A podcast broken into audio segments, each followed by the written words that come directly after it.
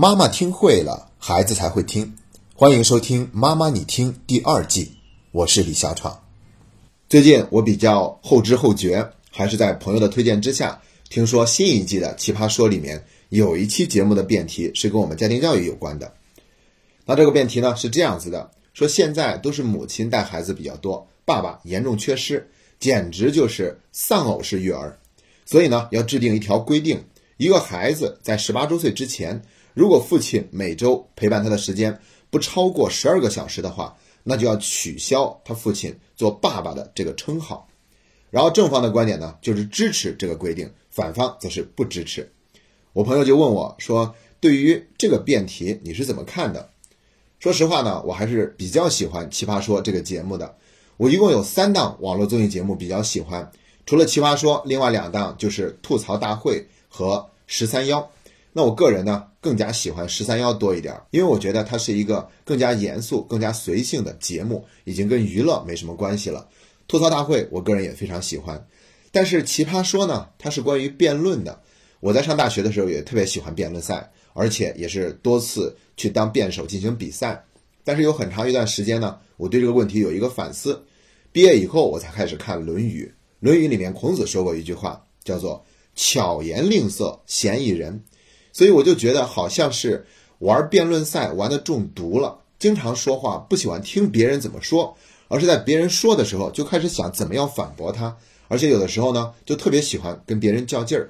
我就觉得辩论有的时候并不是很好，在我心里面，我就觉得呢，辩论赛它不是在讨论一个问题究竟怎么样是 OK 的，它是有一个明确的立场设定，分为正方反方，它是预设的。所以，如果你拿到了你的立场，接下来你所有的努力都是要为自己的立场服务，去找支持自己立场的论据，哪怕你心里面可能有想法，觉得对方的立场是你更喜欢的，那你也不能站到对方去，而是要想尽一切办法让自己这一方获得胜利。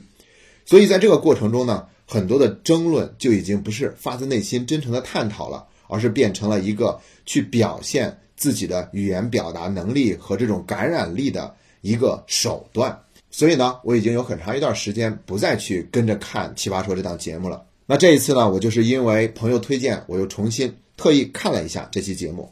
看完以后呢，我感觉还是有些失望，尤其是当我听到正方傅首尔的发言的时候，我就已经知道结果是怎样的了。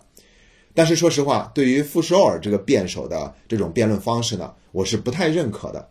我更喜欢的是黄执中的那种风格。大家都知道，黄执中在里面都是做导师、做教练的。他其实是出生于台湾，号称剑宗传人，也就是说，他的辩论风格非常的儒雅，就像中国侠客用的那些剑一样。而且呢，不管输赢，你都会发现他都是在讲理的。他不会诡辩，也不会狡辩，更不会胡搅蛮缠，绝对是用自己强大的逻辑体系，用自己那个完善的立论，从根儿上把对方给一锅端。所以我是非常喜欢黄执中的辩论风格的。你看这一期节目到最后，四位教练要选优秀的辩手，其实傅首尔得分最高，所以四位教练里面有三位都举手要选傅首尔，但是黄执中就没有举手，这让我感觉很满意，心里面也平衡了不少。因为我知道黄执中带辩手的风格肯定不是喜欢傅首尔那种类型的。然后呢，我们再说回这期节目本身，你看傅首尔说的时候，他是非常。讨巧的，因为他很会带动情绪，而且很搞笑，所以七绕八绕就把观众给带走了。但是你听过以后呢，再去反思他的那些观点是否经得起琢磨，他有没有引起你更多的思考，那这并不是他的那个立场所要考虑的，因为他只需要让大家看到热闹，大家笑得很开心，很好玩，能够投他的票，这样就可以了。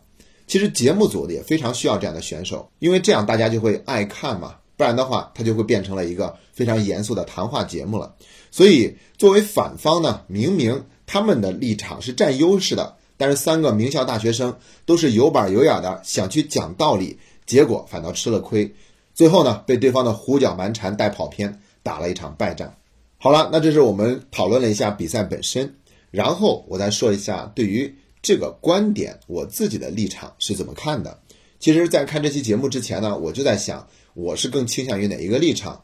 如果我要站在那个立场上的话，我应该有哪些论据？毕竟也算是同行嘛，以前都做过辩手的，所以呢，我是认真的列了三条论据，然后我发现，在节目里面呢，他们肯定也都是有所涉及的，只不过是在这个过程中，有的部分没有充分的展现出来。那我先说一下我的立场，我的立场是站在反方的这个角度的，因为这个规则它是有很多不合适的地方的，原因有三个嘛，我就是写了三条论据。第一条就是用这种一刀切的方式，它本身就不合适。你看节目里面也提到了，说光医务人员就有一千万，打工群体呢，他们有一点六七个亿，中国的贫困人口呢还有五千万。这些人，他们最先要做的是维护自己的生计，而不是一定要陪伴在孩子身边。很多人都出去打工，那孩子就变成了留守儿童。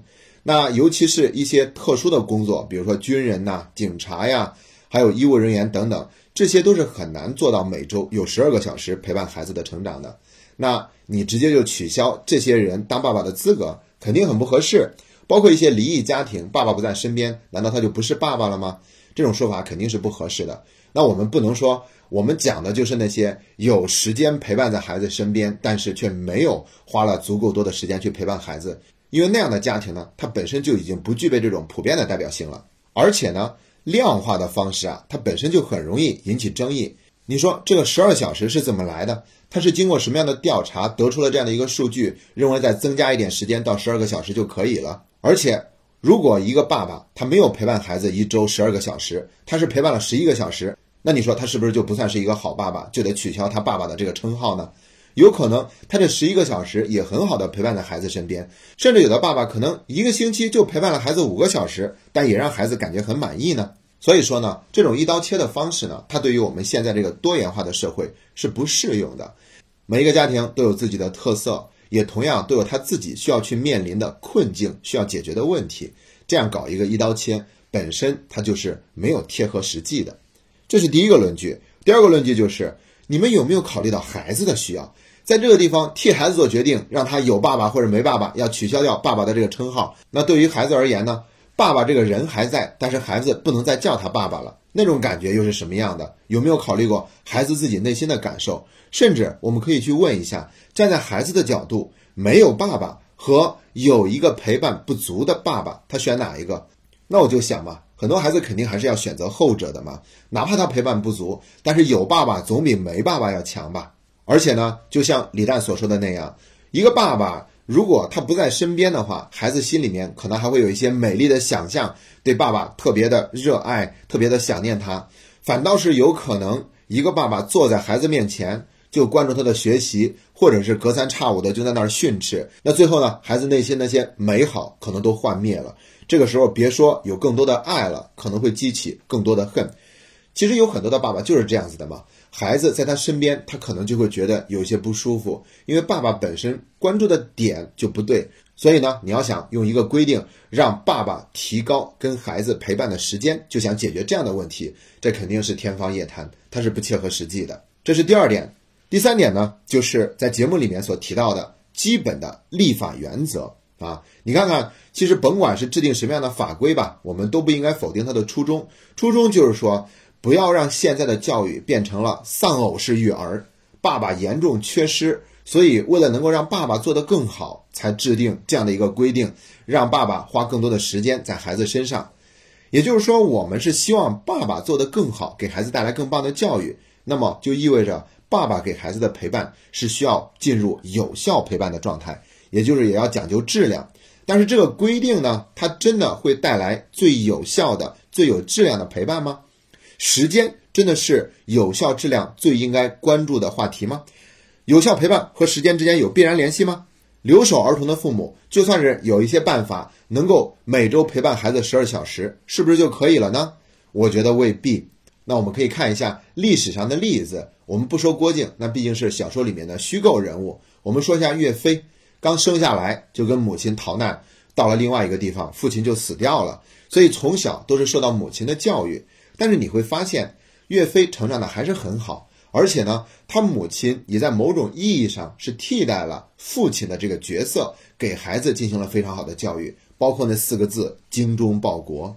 那这样的例子呢，也就是在告诉我们，如果爸爸陪伴在身边，他能够多付出一些心力，用心的去照顾孩子，陪伴孩子，那的确这样的话是更加有效的陪伴。但是，如果爸爸不能在身边，并不等于孩子就不能跟父亲有一个良好的关系。在以前的节目里面，我们也曾经说过，父性教育、男性教育并不是非得由父亲亲自来完成的，其实呢，也可以由妈妈来完成。比如在跟孩子聊天的时候，去描述他爸爸的那个伟大的形象，让孩子心目里面爸爸的形象特别的光辉。那这样的话，其实孩子也会从爸爸那个地方得到很多的力量。所以呢，我们会发现，有的爸爸可能经常不在家，或是军人，或者是在外经商打工，但其实呢，还是会跟孩子建立一个非常好的亲子关系的。所以这就是在告诉我们，时间并不是有效陪伴的必要条件。那说到这儿呢，我们不妨就去想一下，有效陪伴给孩子带来更高质量的教育，我们究竟要做些什么呢？除了时间，我们还应该去关注些什么呢？说完以上这三点呢，我想做一个小小的总结。我们这一期节目的话题啊，关键不是说看这期节目看了这个辩题以后，你更倾向于站在哪一方的观点，而是说能够借助这场辩论，让我们更有深度的去思考，作为父亲应该怎么做才能够给孩子带来更好的教育。如果能够引发了我们更多更深入的思考，那这期节目就是有价值的了。所以呢，如果是一位爸爸正在收听这个节目，你不妨反思一下：你如果觉得自己以前陪伴孩子少了，那么接下来你愿不愿意多花一点时间去陪伴孩子？同时呢，还要去想一想，怎样能够在同样的时间里面去提高给孩子的陪伴质量？不要每一次见到孩子呢，就是在那个地方问孩子的学习成绩，关注他的作业，甚至训斥孩子。哪怕说你真的很忙，没有更多的时间去陪伴孩子。晚上回家，孩子已经睡着了。早上你起床出门的时候，孩子还没有醒，这样几乎没有跟孩子有交流的时间。那我们可不可以发自内心的去表达一下给孩子的那份爱？比如去亲一亲正在熟睡着的孩子的额头，再比如给孩子写一个小纸条，他第二天早上起来就能够看到你给他想说的话。我想这样都可以给孩子带来一些温暖。如果你能够挤出更多一点时间。那么建议每一位爸爸每周都要有跟孩子单独相处的时光。这个时候呢，我们带着孩子单独外出，或者是让妈妈在家里休息一下，又或者是可以让妈妈去轻松自由的随便逛一逛街。这样的方式既增进了父亲跟孩子之间的距离，同时又表达了对母亲辛苦养育孩子的那份尊重和理解。这样的事情，你是否愿意去做呢？那希望本期节目能够引起每一位爸爸的思考。同时，也能够给孩子们带来更高质量的陪伴。今天的节目就到这里，谢谢大家。